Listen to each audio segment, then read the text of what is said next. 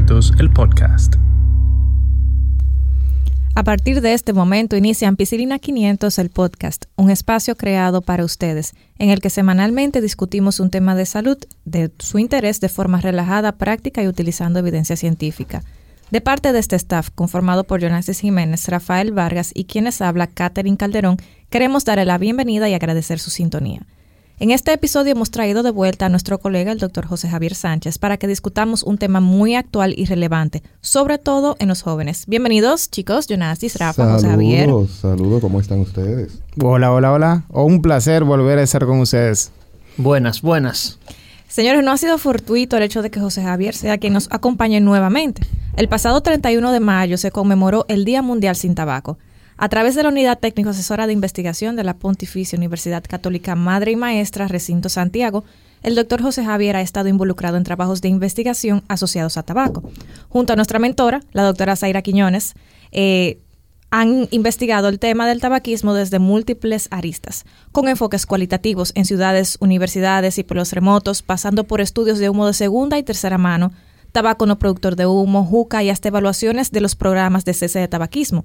Es decir, que hay experiencia en las palabras de José Javier, con el añadido de que tenemos esa preciosa oportunidad de hablar con un investigador dominicano que puede contarnos sobre las conclusiones de un tema tan estudiado y amplio, tomando en cuenta las variables culturales de aquí de República Dominicana. Así que, Jota, un placer de que estés acá con nosotros nuevamente.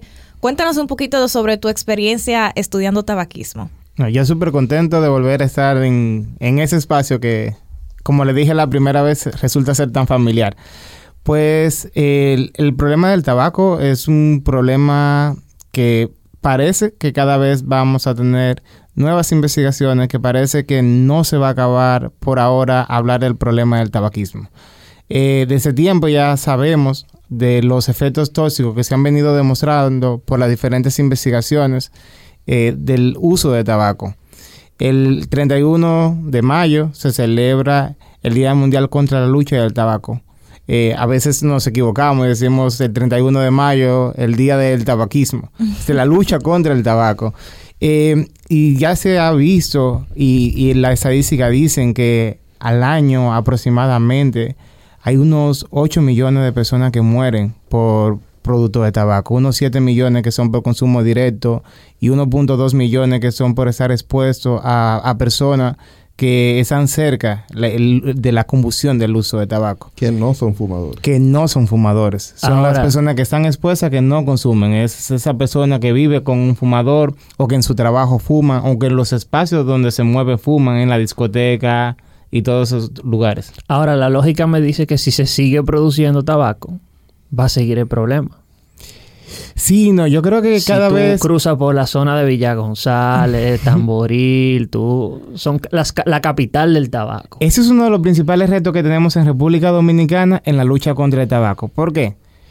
Porque República Dominicana, para nadie es un secreto, que produce uno de los mejores tabacos del mundo. Exacto.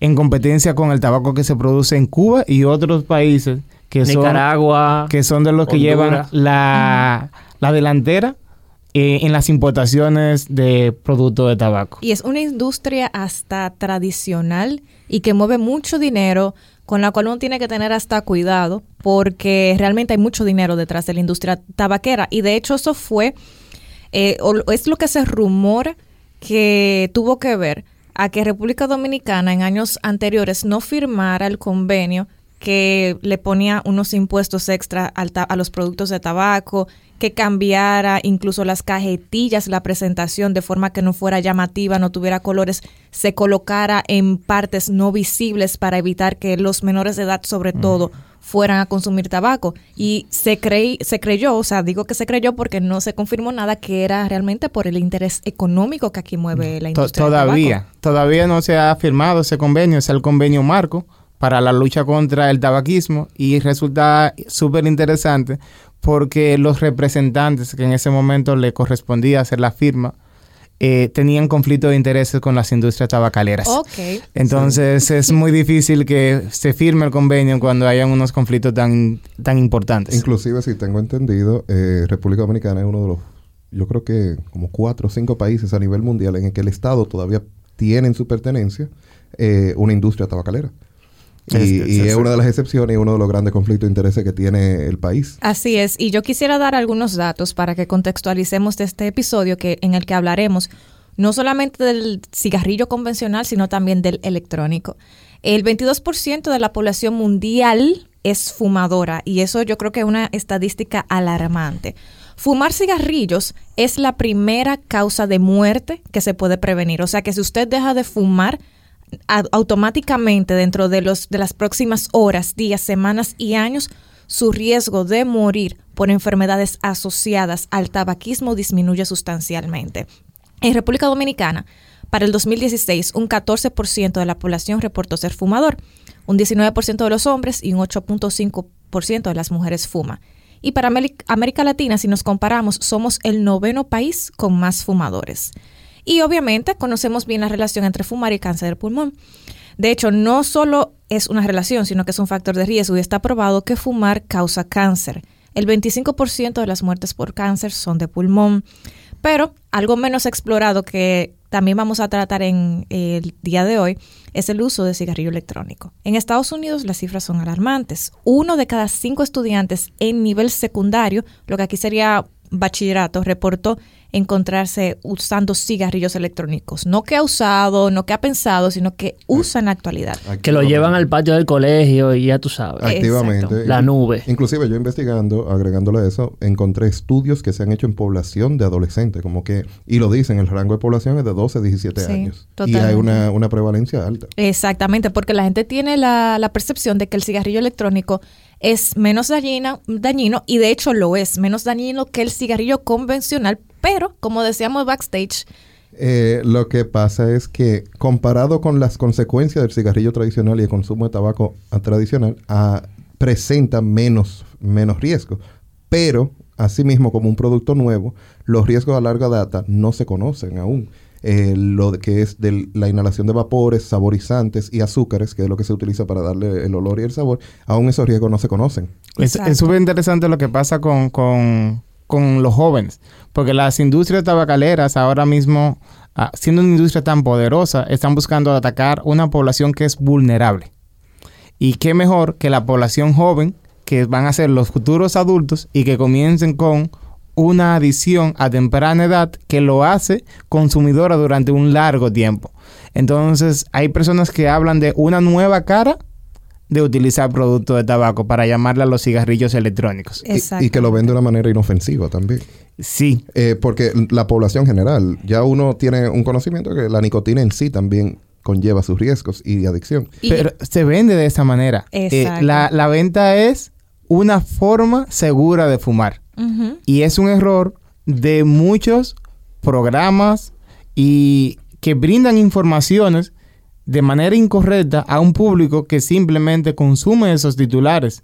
Porque hay una parte de la población que somos los responsables de proveer información confiable a las personas para que ellos puedan tomar sus decisiones. Pero es incorrecto venderlo de una forma segura de consumir productos de tabaco o es una forma segura para dejar de consumir productos de tabaco. La FDA no ha autorizado el uso de cigarrillo electrónico como forma para dejar de consumir productos de tabaco. Y cuando decimos cigarrillo electrónico nos referimos a Eso, eso quería hablar ahora. Eh, para la población, sí. pero- Sí, eh, y es hablando de sobre, recogiendo sobre lo que tú dijiste del cigarrillo electrónico y de la nicotina. Escuchen esto. Eh, tí- típicamente un cigarrillo electrónico contiene nicotina, aunque hay algunos que no, y algunos tienen hasta más nicotina que un cigarrillo convencional. Por ejemplo, un cigarrillo convencional tiene 9 miligramos de nicotina y un cartucho de South Beach Smoke Flavor tiene entre 0 y 24 miligramos de nicotina, en dependencia de qué tan fuerte usted lo consuma. Y esto lo saqué de la página de ellos, o sea que no es eh, inventado ni que fue de una, una fuente no eh, verificada. 200 puff de Joule son equivalentes a 20 cigarrillos convencionales y todo dependerá de la dosis, por, su- por supuesto. Y existen muchísimos eh, dispositivos nuevos de, que están de moda. Conocemos la juca, eh, todos la hemos visto. La juca es vieja, esa no es nueva Está prohibida ahora. está prohibida en nuestro país, eh, supuestamente. Eh, pero eh, no digo supuestamente porque el, al día siguiente de hacerse la prohibición, eh, yo fui a un negocio de comida que al lado tiene un bar de juca en Santo Domingo. Wow. Y, o sea, el bar es de juca, o sea, no es de nada más. Y la gente estaba afuera, en la calle, fumando juca. Y eso fue el día siguiente, o sea que... Normal. Y, y esos son los negocios. Pero, ¿qué decimos de todas las jucas modificadas? Nosotros los dominicanos que somos tan creativos. Las personas tienen jucas en su casa. Algunas hechas hasta con greca de café. Wow. Es Y increíble. Y de lata, de lata. Sí. La de también. lata, sí, yo Nosotros somos súper creativos. Cada vez que yo veo cosas como esa, digo hasta dónde llega la creatividad Sí. de la tú vas, persona tú que vas a una casa Dominicana. de esa te dicen que tú quieres un cafecito, un tececito, una juca. Una- te alarmamos aquí de una vez. No, Te porque... eh, Actualmente hay lugares así aquí que antes de llegar a la mesa, antes de ofrecerte la bebida, ¿Quiero- te quiero dicen lo de la juca. ¿Quieres una juca? Tú te pegas de un pitorro de eso. Re- realmente, eh, porque yo sé que tenemos personas que nos están escuchando y se sienten un poco atacadas. Eh, lo de la juca o, o shisha, shisha eh, en- en- para el oriente, es una tradición, como que es algo que forma parte de su cultura. eh, para ellos, igual que para los ingleses tomar té, para nosotros café, vamos juntando a tomar café, para ellos era la juca. Y hasta cierto aspecto, eh, eh, claro, tiene sus riesgos del consumo de tabaco, pero se supone que la empleaban como una pipa de agua que filtraba, aunque también, como José Javier puede conformar, eh, confirmar, eh, el hecho de que filtrara, filtrara los mayores, se supone que cuando se fuma juca se consume mayor cantidad de, de tabaco, Sí. Una, porque se toma más tiempo. una sesión de juca de una hora equivale a un consumo de 100 a 200 cigarrillos. Y el riesgo no solamente es la juca. El riesgo es que actualmente los jóvenes sobre todo están haciendo mezcla y no solamente se le está colocando tabaco a la juca. No, que en vez de agua también se le coloca alcohol y otra sustancia, y en vez de, de tabaco solamente, también se le puede mezclar con otra sustancia. Exacto. Algunas Y- para darle sabor y otras sustancias que son más adictivas. Exacto. Y algo interesante de saber es que la gente cree que por el hecho de que tenga agua eso ayuda a filtrar. Realmente lo que hace el agua es que enfría el producto. Entonces cuando usted hace la inhalación al estar frío, permite que ese humo se quede por más tiempo en su, Y en boca. Exacto. Y al usted inhalarlo, el humo es un agente irritante del sistema respiratorio y el mismo hecho de que tenga el saborcito también promueve el hecho de hacer inhalaciones más profundas y de que el humo se quede más tiempo o inhalar más humo a la misma Y vez. como estaba diciendo, filtra, el agua filtra, es verdad, filtra, pero lo que filtra son las moléculas más grandes del compuesto, dejándolas más pequeñas y entre ellas las cancerígenas, que como dijo José Javier, de 4.000 compuestos químicos que tiene el tabaco, 250 son nocivos y 50 son cancerígenos. Entonces, los más pequeños son los más peligrosos. La juca lo que te permite filtra los compuestos grandes y por eso el agua se va ensuciando y uno la ve sucia el agua, tú la ves y tú dices, no, se está limpiando todo el tabaco. Exacto. Sí, es verdad, el alquitrán se va quedando, que es lo que le da el negro, que, que en las uñas, en los dientes también, se va quedando en el agua. Pero los compuestos cancerígenos y los nocivos, tú te los estás inhalando y como dijo José Javier también, en mayor cantidad. 200, 250 Por eso se han dado esas muertes por juca. Sí. Re- Eh, Sí. Ya hay, ya hay Que son muertes casi súbitas. Exacto. Es exactamente eso. Son esas muertes repentinas que ocurren y nos preguntamos, ¿y por qué murió? Si era tan joven, ¿qué pasó? Exacto. Exacto. Y todo el mundo asume que la mezcló, pero también hay que entender algo. El- la nicotina es tóxica, como que tiene niveles umbrales de toxicidad, y especialmente en niños, como hablábamos antes con el cigarrillo electrónico. Catherine mencionó unas cifras de, de el contenido de nicotina, pero si no tengo mal entendido, son 10 miligramos que se necesita de nicotina para producir toxicidad en un menor de edad. Estamos hablando de una persona de 13 a 14 años. Imagínate, esos son par de cigarrillos, porque contando cigarrillos tradicionales, porque contando que parte se, se disipa al momento de la combustión, pero es relativamente poco lo que se necesita entonces para causar toxicidad en un cerebro adolescente. Exacto. Y entonces, eh, según yo vi en lo que estaba confirmando la información, eh, un vial un, de los rellenos de... Un cartucho. un cartucho de relleno son 5 mililitros algunos. Sí, Ajá. Y un mililitro tiene, vamos, puede tener de nicotina. imagínate. 20 miligramos, perdón. Entonces, con la mitad de un relleno ya de, de, un, de lo que toma el cigarrillo electrónico puede producir toxicidad en un adolescente. Y hay muchos tipos de cigarrillos electrónicos. Yo me sorprendí honestamente eh, cuando estaba buscando la lista. Escuchen algunos. Está el cigarrillo electrónico desechable, que es de una pieza, o sea, es como parecido al convencional, pero es electrónico. Un lapicero. Exacto. Eh, ese, ese otro. El Ah. cigarrillo electrónico recargable que tiene puerto USB batería, porque el desechable usted lo fuma Oh. y ya se lo, lo bota. Entonces, este parece un cigarrillo normal, pero se carga por puerto USB o con pilas. Estos dispositivos se conocen como Ciga-like. Está también el vape pen, que contiene una batería, un atomizador removible y un tanque. Ese es el lapicero. Exacto. Que, que es el, el tanque es donde se coloca el líquido. Está el Vape Mods o Vape Box, que tiene forma de cajita, el Squonk Mod, muy similar a ese, al anterior, pero que tiene un dispositivo que permite recargar el líquido sin usted tener que andar con la botellita arriba, al hombro. Y es- existe el Vape Pod, que es el más famoso de estos, eh, últimamente, que es el Joule, el producto que lanzó recientemente, creo que la compañía Marlboro, si mal no recuerdo, Sí. que es el producto que, como decía José Ellos lo compraron, está- compraron la empresa. Ah, perfecto. Mercadeado a jóvenes que nunca han fumado. Eh, y usualmente eh, lo que se persigue con esto es, como decía Jota, enganchar a esa persona porque la nicotina es eh, adictiva. Altamente adictiva. Entonces, yo quería preguntarle a José Javier, Jota, háblanos un poquito de tu experiencia y por qué los jóvenes están inclinándose más a utilizar productos de tabaco, tanto convencional como libres de humo, eh, cigarrillos electrónicos, etcétera. ¿Qué encontraron ustedes cuando fueron eh, en todo el país eh, hablando sobre, bueno, investigando sobre tabaco? La, la publicidad influye mucho en que las personas hagan o no hagan algo. Por eso yo le digo la importancia de espacios como estos o de la televisión a la hora de transmitir las informaciones. Para que cuando estamos transmitiendo, no solamente estamos agarrando un micrófono y proveyendo información, es que hay un público que va a consumir esa información y se va a llevar de las recomendaciones que se dan. Actualmente hay una gran cantidad de medios haciendo publicidad de que los cigarrillos electrónicos son saludables. Haciendo publicidad de que yo puedo utilizar los cigarrillos electrónicos para dejar de consumir productos de tabaco. O otra, cuando te presentan a una persona joven, un hombre joven salido del gimnasio o una chica muy sexy en la playa utilizando un cigarrillo electrónico, el, el joven que está en desarrollo piensa, yo quiero, quiero eso". verme como esa persona. Te da Yo estatus. quiero eso. Eso era, eso era una campaña de publicidad. Desde siempre el tabaco lo ha usado porque, eh, agregándole a eso, la campaña de antes de Marlboro era un, un hombre en un caballo. Es un caballo muy fuerte. un macho man.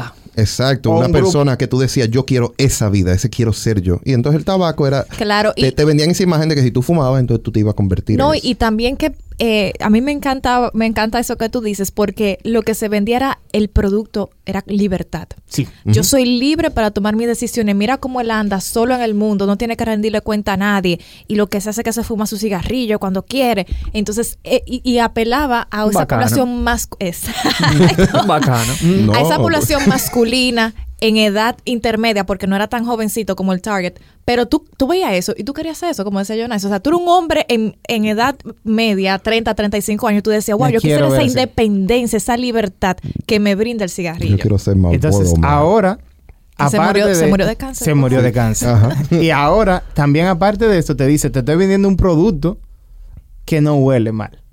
Que puede venir con saborizantes, A vainilla, a chocolate, el sabor que usted desea. L- A frutas cheesecake. frutas De tienen todo. de todo tipo de frutas.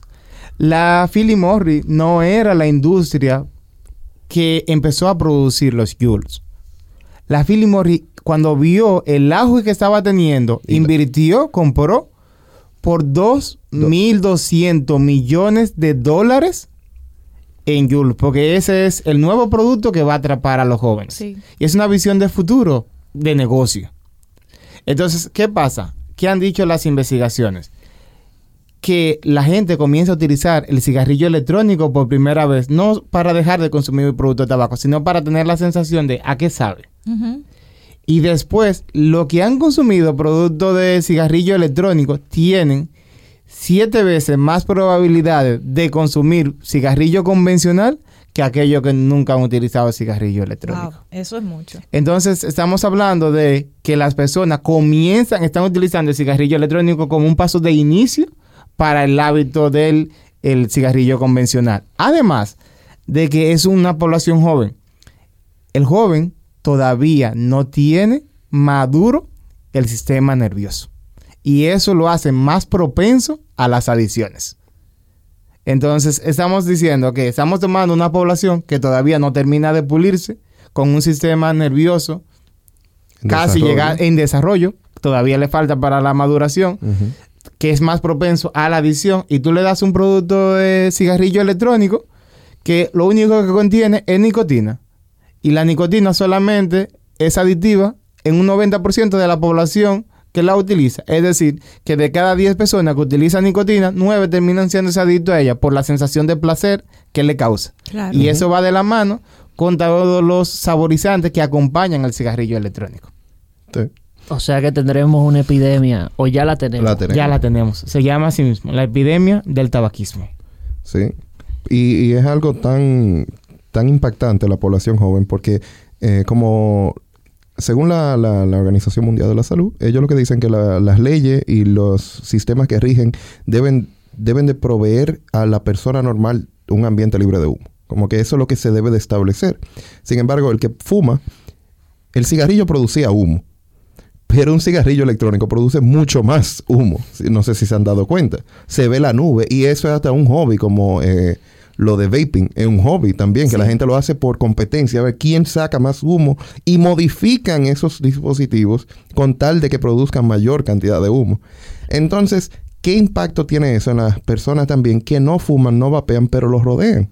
Exacto, que eso, eso es lo que no conocemos, lamentablemente. No, eso es una línea de investigación que José Javier la continuará, me imagino. Ya, ya Eh, hay unos, comienzan a salir los primeros estudios, pero es en estudios in vitro, Eh, trabajando con células, trabajando con ratas, y sí se ha visto daño causado a, ni- a nivel de estrés oxidativo en lo que las células están expuestas al cigarrillo electrónico. Y también se ha visto a nivel eh, en ratas, se ha visto los daños a nivel cardíaco, a nivel renal y a nivel del sistema inmunológico. Entonces, lo que no se ha podido notar ese- son esos cambios en el ser humano porque es una actividad reciente Exacto. y no se ha visto la parte crónica, que es donde se desatan regularmente las enfermedades crónicas que necesitan un mayor tiempo de exposición. Claro, y necesitaremos, me imagino, 15, 20, 30 años para comenzar a observar esos efectos y también para pensar, ojalá que los médicos en el futuro, entiendo que sí, pensaremos en asociaciones entre enfermedades eh, propias del sistema cardiovascular, respiratorio y el uso de cigarrillo electrónico, porque eh, ahí va mi, mi siguiente pregunta. ¿Son los cigarrillos electrónicos más dañinos que los convencionales o menos dañinos que los convencionales? En, en términos de lo que pasa con el cigarrillo convencional es que existe una combustión, se quema. En el cigarrillo electrónico lo que hay es un calentamiento que pasa por un filtro. Exacto. Entonces, el producto de la combustión genera mayor cantidad de reacciones químicas que el calentamiento. Pero es un error decir, salir a decir, hacer la comparación entre uno y otro. Salir a decir como, ok, es menos dañino. Pero se está viendo menos dañino como es saludable, que es el, el mensaje erróneo que estamos mandando. Y eso yo, eh, por eso mencionaba lo de los médicos, porque también muchos médicos fuman su vape, fuman su, su cigarrillo electrónico, fuman cigarrillos convencionales. Son bacanos. Y eh, entiendo que también eso podría sesgar un poquito en el futuro el hecho de buscar asociaciones entre algunas enfermedades y el uso anterior de, de cigarrillos, sea de productos eh, de tabaco convencional o no convencionales. Y de hecho lo que se estila, lo que dice la Asociación Americana del Corazón es que se le debe preguntar al paciente siempre si fuma, si utiliza algún producto deri- derivado del tabaco y después de ahí entonces animarlo a dejarlo y en dependencia de si el paciente se siente listo o no, la aproximación va a ser diferente. Lo que tú dices es que eh, es muy cierto. Son, por, por lo menos ahora, lo que se conoce hasta el 2019, son menos dañinos que los convencionales, pero es porque todavía es un producto nuevo y lo que existe hasta ahora es esa evidencia. Sin embargo, no conocemos todas las sustancias químicas que contiene un cigarrillo electrónico y que penetran al cuerpo al momento de fumarlos, pero sí se conoce la relación entre el uso de nicotina, que eso es lo que venimos discutiendo en todo el episodio, y el aumento en el riesgo de tener un infarto. Esto según datos del Hospital John Hopkins en Estados Unidos. Y hubo una, una cohorte que se hizo en Suecia, eh, donde se evaluó el uso de eh, cigarrillos, de sustancias que tuvieran nicotina y eh, aunque ellos no encontraron una relación causal, o sea, no encontraron que fuera mayor en individuos que utilizaran cigarrillo electrónico, pero se cree que puede ser un factor de riesgo en aquellos que tengan alguna condición previa. O sea que la evidencia hasta el momento no es concluyente, pero existe, probablemente existe la, la, esa, esa, esa gradiente biológico que puede justificar la causalidad de infarto. Y que también, eh, para continuar con la nicotina, también aclarar que el uso de cigarrillo electrónico, tú estás consumiendo la nicotina, que es lo que te da el efecto, como dijo José, de placer y de, y de plenitud, pero también se está, aunque tú no estás, con, no hay combustión, no se está quemando el tabaco, tú estás poniendo en juego un nuevo participante, que es el vapor. Exacto. Entonces, está bien, tú no lo estás quemando. Entonces los compuestos químicos que se producían por quemar el tabaco y el papel y el filtro y eso, ya no se están produciendo. Pero ahora tú estás poniendo, lo estás sustituyendo con el vapor. Y el vapor hay que tener en cuenta varias cosas. Eh, uno de los compuestos que se utiliza para diluir la nicotina es propilenglicol. Sí. Y entonces eh, se sabe que cuando se quema el propilenglicol o se lleva al punto de producir humo, porque uno lo que produce humo, se convierte, tiene ciertos eh, compuestos que se convierten tóxicos. Entonces, eh, está bien, tú no estás fumándote un cigarrillo, pero tú estás ingiriendo sustancias químicas. Y esa es una. Lo otro es que también se ha encontrado que se, se pueden formar formaldehído, que es formol, como la gente conoce, y también acetaldehído, que son tóxicos en sus niveles aparte y en ciertas concentraciones también para los riñones. Además de los saborizantes, que es muy importante. Ahí va también. Entonces también se ha comprobado que las azúcares que se usan para los saborizantes, claro, nosotros tenemos ya desde que se inventó la ciencia estudiando los compuestos simples, azúcares simples, el otro, pero nadie la está vaporizando. Ahora con la invención de los vape es que se empezó esa técnica de vaporizar azúcares. Entonces todavía no se sabe ¿Qué futuro tiene eso? Y por eso es que yo digo, está bien. Comparado con el método tradicional de consumo de tabaco, que era el cigarrillo y fumarlo, presenta menos riesgos a corto plazo. Exacto, a corto Pero no significa que sea mejor, que sea más saludable. es menos malo, pero no significa que sea bueno. Entonces, pero tú estás haciendo algo nuevo, tú estás vaporizando ciertas sustancias que nunca se han estudiado en esa dimensión. Y ahora, como dijo José Javier, se está viendo que tienen cierto efecto citotóxico desde el, desde el efecto in vitro. Entonces, ¿qué va a pasar con nosotros que, vamos, que estamos siendo expuestos a eso en los próximos 10, 15, 20 años? ¿Y qué va a pasar con los consumidores? Eso todavía no se sabe. Y añadiendo un poco a, a, esas informaciones importantes que acabas de mencionar, es que hay dos investigaciones internacionales que se hicieron donde encontraron diferencia entre lo que dice el etiquetado y la cantidad de componentes que tiene eh, el cigarrillo electrónico. Oh, wow. Entonces, los productos, lo que encontraron fue que tienen mayor cantidad de nicotina que lo que dice el etiquetado. Entonces, ¿a qué lleva eso? Mayor cantidad de nicotina, mayor probabilidad de que la persona se haga dependiente del producto para poder seguirlo consumiendo. Y que cuando lo compare con, con otro, diga, no, a mí me gusta este más pero no sabe por qué. Pero le gusta ese más porque se siente mejor. Uno de los beneficios que ha tenido Jules. Porque sus productos tienen mayores cantidades de nicotina y eso lo hace más atractivo a las personas. Claro, lo hace más atractivo porque es más aditivo. Exacto. Y algo interesante que se ha visto con la proliferación de estos cigarrillos electrónicos es que en individuos susceptibles sobre todo en adolescentes, en personas muy jóvenes, la nicotina podría causar convulsiones. Y no porque nicotina hay, eh, tiene algo mágico, sino porque puede, como decía Jonasis, alcanzar el umbral de toxicidad un poquito más rápido, sobre todo en personas que son muy jóvenes o en individuos, como dije, que tienen alguna susceptibilidad. Jota, otra pregunta para ti. Eh, supuestamente, y era algo que veníamos hablando desde el principio, los cigarrillos electrónicos son una buena opción para dejar de fumar. ¿Qué tú dices de eso? No, no hay evidencia actual que pueda justificar eso. Cuando se hacen los cambios para dejar de consumir productos de tabaco, hay, primero se debe pasar por los cambios conductuales. Es, es la primera recomendación. Y los cambios conductuales llevan una serie de pasos que se recomiendan que sean tratados por un especialista.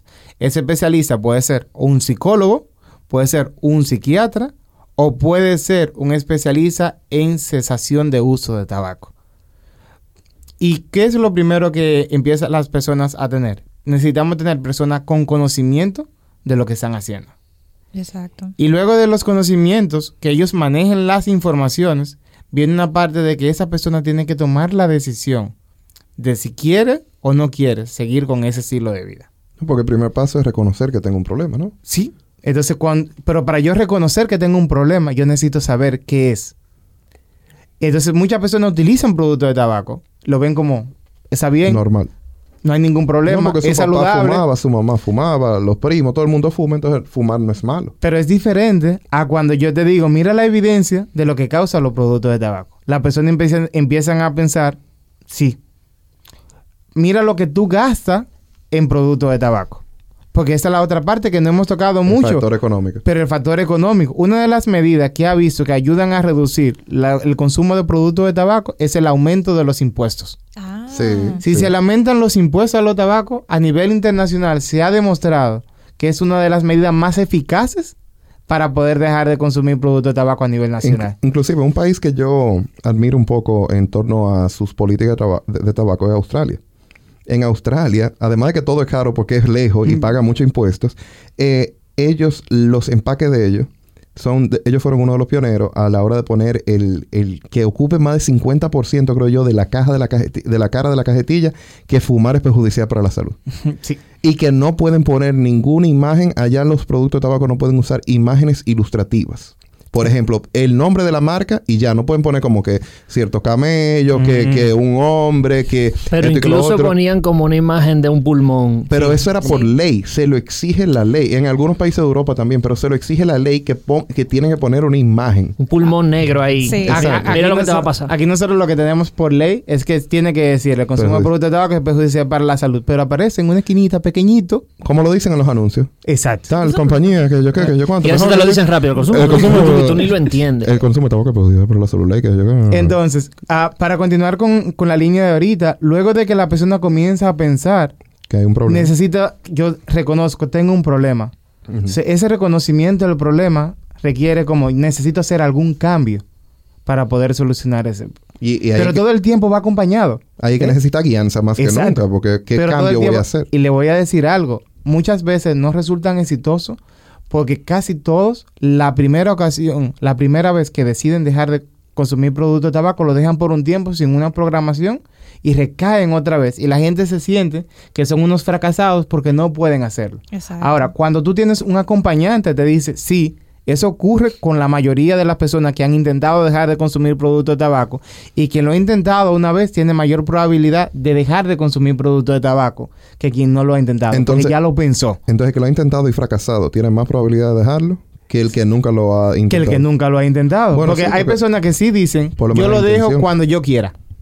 Pero de boca. Y es mentira, porque hay una condición, hay una- hay un- existe una adicción. Sí, Y esa adicción yo necesito combatirla. Y no se combate con decir yo soy el que controlo cuándo quiero y cuándo no quiero. Porque muchos de ellos, a las horas de, de- de- de despertarse, ya están pensando cuándo voy a vapear, cuándo voy a consumir mi primer cigarrillo. Entonces, aunque usted piense que está en control, no está en control. No, El tabaco le está dominando. La adicción le está dominando. sí. Exactamente. Y yo tengo unos datitos muy interesantes eh, que quiero poner sobre la mesa. Suis en 2012 y STED en 2015 y 2016 realizaron, realizaron metaanálisis para determinar las herramientas más efectivas en el cese de tabaquismo. Ellos concluyeron que la terapia conductual y la farmacoterapia son las mejores, tanto cuando se usan por separado y cuando se usan combinadas En tienen un mejor efecto.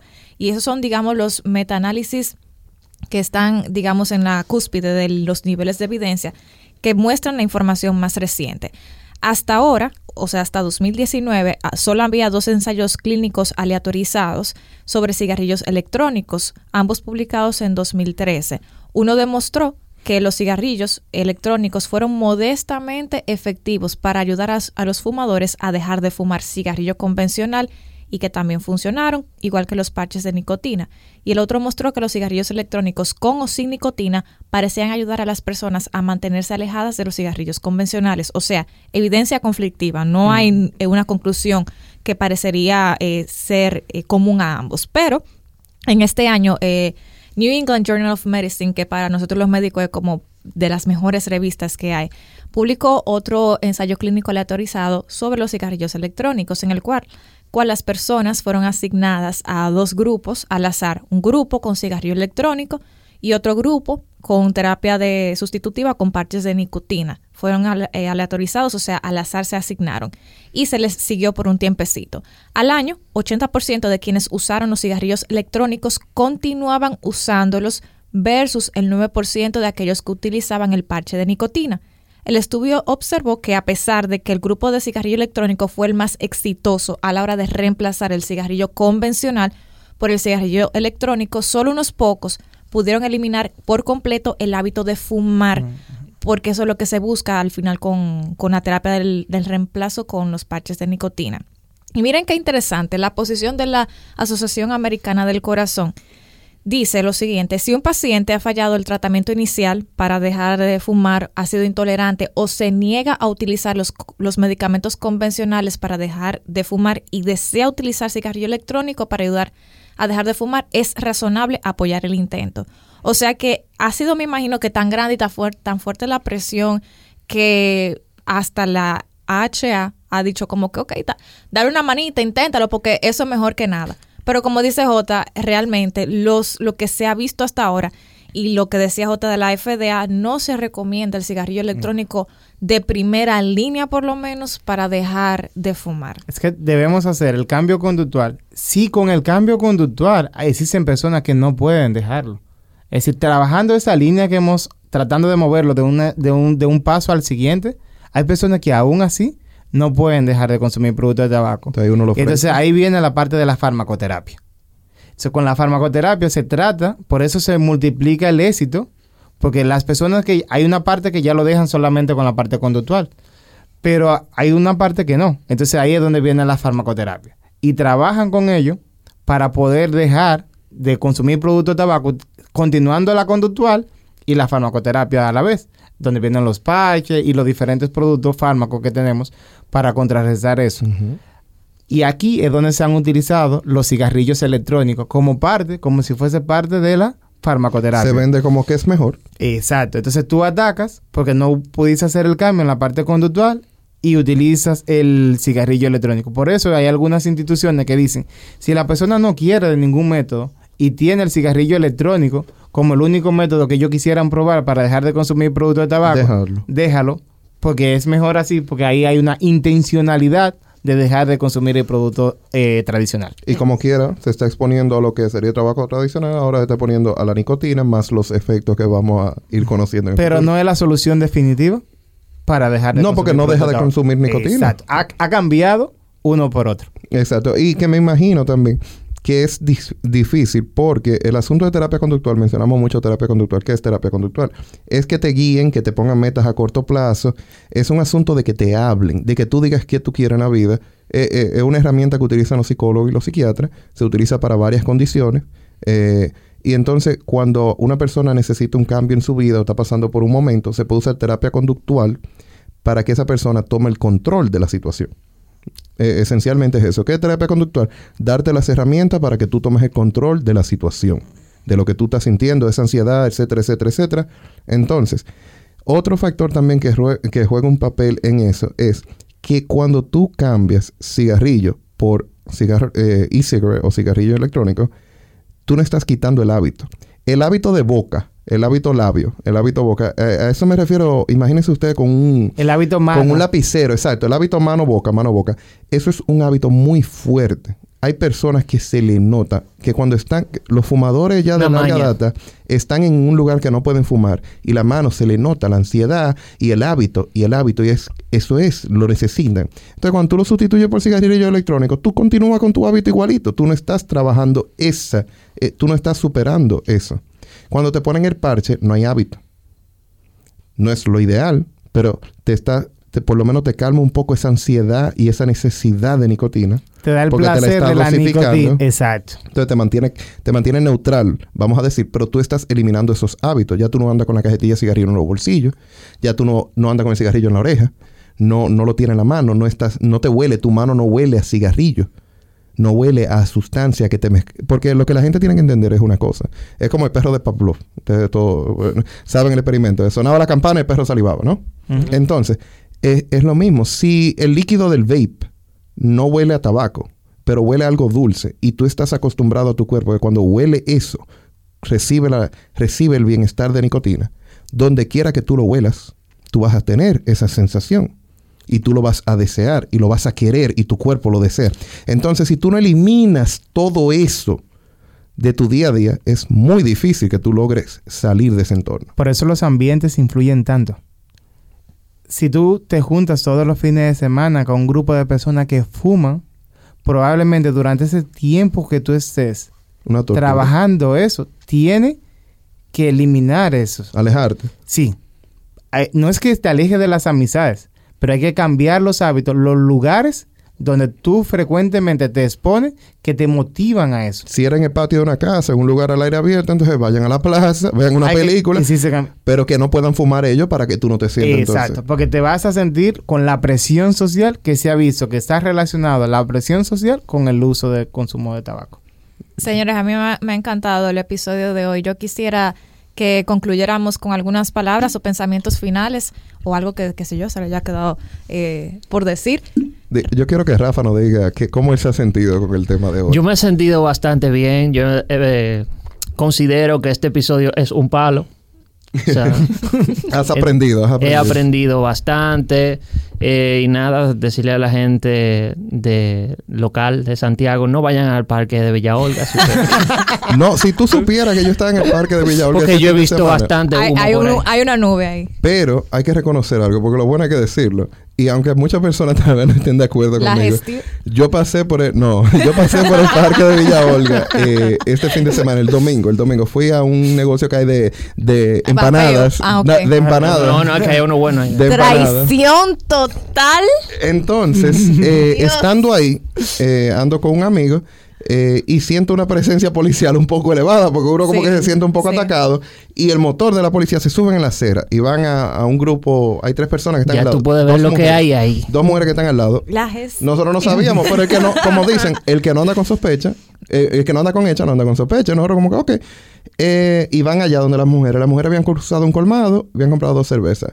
Está prohibido el consumo de alcohol en el parque de Villa Olga, por lo menos. Yo no tengo el resumen de la ley, ¿En serio? ni de la resolución. Excelente, excelente. Pero quiero reconocer que en mi presencia, y lo escuché cuando ellos se lo dijeron, el consumo de alcohol está prohibido en el parque de Villa Olga en Santiago. No sé si, si eso cubre todas las áreas públicas. Ya, pero salen de ahí y se van para otros sitios. Pero eh, sí, y la gente anda como todo típico que anda huyendo, usted sabe, con los vasos fon, con qué sé yo qué, y la policía se mete por el parque y uno ve toda esa persecución y uno se ríe porque... Es, que, es que ahí ha Ese- pasado cada Señores, cosa. es que, Pero- hay que hay que ser justos. El nivel de ruido que se genera ahí, de bullicio, todos los fines de semana, bueno, todos los días, por la gente que se junta ahí a fumar, claro, a beber. claro. Y realmente es desde reconocer la labor de la policía en parques, porque no solamente en el de Villa Olga yo lo he visto, lo he visto en muchos parques que son populares aquí en Santiago. Y miren, la, la policía por lo menos está trabajando ahí para que los fines de semana sea un poco menos ruidoso, que el ruido continúe, porque yo también tengo un vecino que hace karaoke y, es un poco intenso. todos tenemos un, vecino Eh, pero que el ruido continúe en otro sitio, sí. Pero hay que reconocer la labor. No, me- lo reconozco y lo digo a propósito aquí porque eh, de una u otra manera yo lo veo como un paso hacia el progreso. Sí, totalmente Nosotros nos gusta criticar mucho porque tal vez está prohibido algo que nosotros queremos hacer o hacemos o es nuestra costumbre. Pero sin embargo, en Estados Unidos, eh, por ejemplo, en la ciudad de Nueva York está prohibido el consumo de alcohol en lugares públicos. Y es una ley que ahora mismo se me escapa el nombre, pero es una ley de embellecimiento de la ciudad. Ujú. Sí. Y, eh, bajo esa excusa fue que le introdujeron la ley, pero el asunto es que no se puede tener ningún contenedor destapado de alcohol en ninguna área visible al público, aceras, Exacto. negocios, ni, bodega, ni nada. Entonces uno dice, wow, aquí no dejan que uno beba. Bebe en su casa, bebe en el negocio, pero no me ensucie el ambiente, no me contamine, no me haga coros en las, en las aceras, no me siente... Lo eh, malo coro. lo malo Lo coro. Bueno, malo no, porque coro. como hablamos del consumo de alcohol en, excede- en excedente que hace daño, pero eh, una botella de cerveza, no, porque lo mencionamos en un podcast. tampoco Malo puedo- coro, malo coro, Sí, pero malo pero coro eh, malo coro. muchas cosas. Entonces El yo malo entiendo, coro, yo entiendo que el control a nivel de la sociedad, que lo que no es ventaja, lo que es justo para todos no es ventaja para nadie, paso a paso, aunque tome tiempo, se puede lograr. Así mismo vamos a lograr entonces que los parques sean áreas libres de humo. Me imagino yo, ese- esa es la expectativa que yo quisiera tener. Ojalá. Nada, y en la gente de Santo Domingo o de otros eh, pueblos del país, no sé dónde van esa gente. Bueno, en Santo Domingo se estila mucho, eh, no me apedren, compañeros de Ay, Santo ay, Domingo. ay, ay, ay. Pero yo- lo que yo he visto que se estila No, mucho es ir a un parque. O sea, al- ¿A a, la Lira, a los parques de la zona. los la miradores. gente. Exacto. La gente lleva su pot y tú sabes, hace un corillo allá. O frente a un a cualquier colmado de esos más o menos conocidos en la zona, pone una sillita y la gente se pone a. Si le huele a beber. vainilla, devuélvase. Están vapeando. Están vapeando. Pero eh, no quisiera dejar ir a José Javier sin, y ya que hemos tratado el tema de tabaco, en que él mencionó algo que me pareció muy importante y es la educación. Todo el que, eh, el que está en el medio y que pueda aprovechar la oportunidad de educar a la población, que lo haga. Porque yo recuerdo que en un tiempo eh, yo estaba participando en un estudio de tabaco y era con mujeres embarazadas. Y me sorprendí, porque uno juzga por su condición, pero yo me sorprendí sinceramente al hacerle encuestas de fumas, de, de si eran fumadoras las mujeres y qué tan expuestas estaban al humo de tabaco. Y ellas no tenían, habían personas, mujeres embarazadas, con dos y tres términos, dígase que no era su primer embarazo, que ellas no, no manejaban los riesgos de la exposición de tabaco ni del consumo del tabaco. Y yo sé que si, así como los medios publican todos los anuncios de consumir tabaco, publicaran los efectos que tiene el tabaco, por lo menos la población se va educando. Porque sí, sí está documentado que, que retrasa el desarrollo del feto y que también produce restricciones de crecimiento y que también produce, Bajo peso. y síndrome de ARDS, se ha visto que eh, sincitial respiratorio también se puede ver que complicaciones respiratorias en el niño. Entonces, eh, a la población, al que estén eh, que nos escucha, que esté en capacidad de educar, ojalá sea su vecina, que por favor lo, lo tome en consideración. Sí, algo que yo quiero terminar es diciendo la parte de no existe nivel seguro de exposición al humo de tabaco en ninguna dosis. Ningún producto de tabaco se ha demostrado que sea seguro independientemente de la dosis. Y es demostrado que el cigarrillo electrónico afecta la capacidad de los pulmones para poder respirar. Así es, y después de un episodio tan interesante y edificante, solo queda agradecerles a todos, Rafa Yonasis y José Javier, por discutirlo de forma tan amena y tan clara. A ustedes amigos por su sintonía y esperando que nos encuentren nuevamente la próxima semana en un episodio que yo sé que será de su interés. Recuerden que pueden seguirnos en nuestras redes sociales, en Instagram y Twitter como arroba ampicilina500, en Facebook como www.ampicilina facebook.com slash ampicilina500, en YouTube como ampicilina500 y nuestra web www.ampicilina500.com. Hasta pronto.